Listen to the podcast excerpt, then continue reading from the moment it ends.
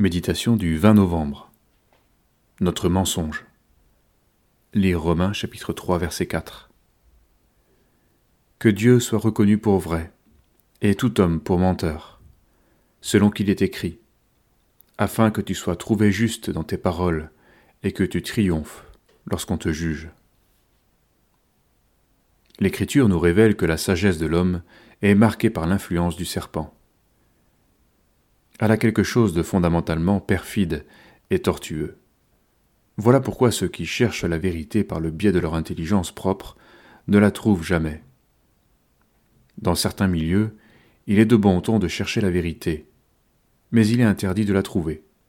On se noie dans les marécages du relativisme, du nihilisme et de l'indifférence. On termine évidemment en expliquant la vérité n'existe pas, à chacun la sienne. Celui qui est foncièrement menteur se trompe lui-même. Il donne l'apparence d'aimer, mais il est un traître.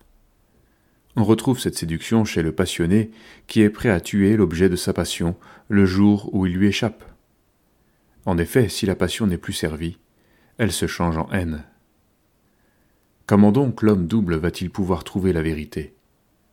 Nous devons d'abord nous laisser convaincre de péché quant à notre propre mensonge.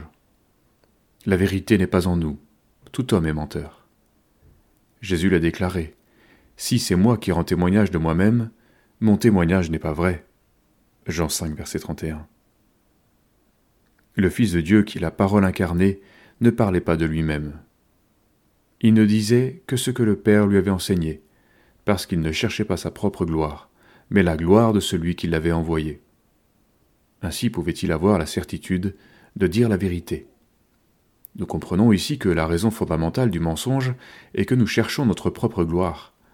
L'origine du mensonge dans nos vies, c'est l'orgueil, l'idolâtrie de nous-mêmes.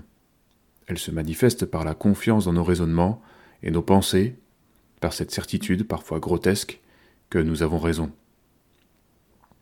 Nul ne peut vraiment connaître la vérité sur lui-même, sur les autres et sur Dieu, sans se repentir et se tourner vers lui. Que Dieu seul soit reconnu pour vrai. Dans ce réel retour vers Dieu, qui est abandon de nos certitudes, sera donnée une pensée saine, inspirée.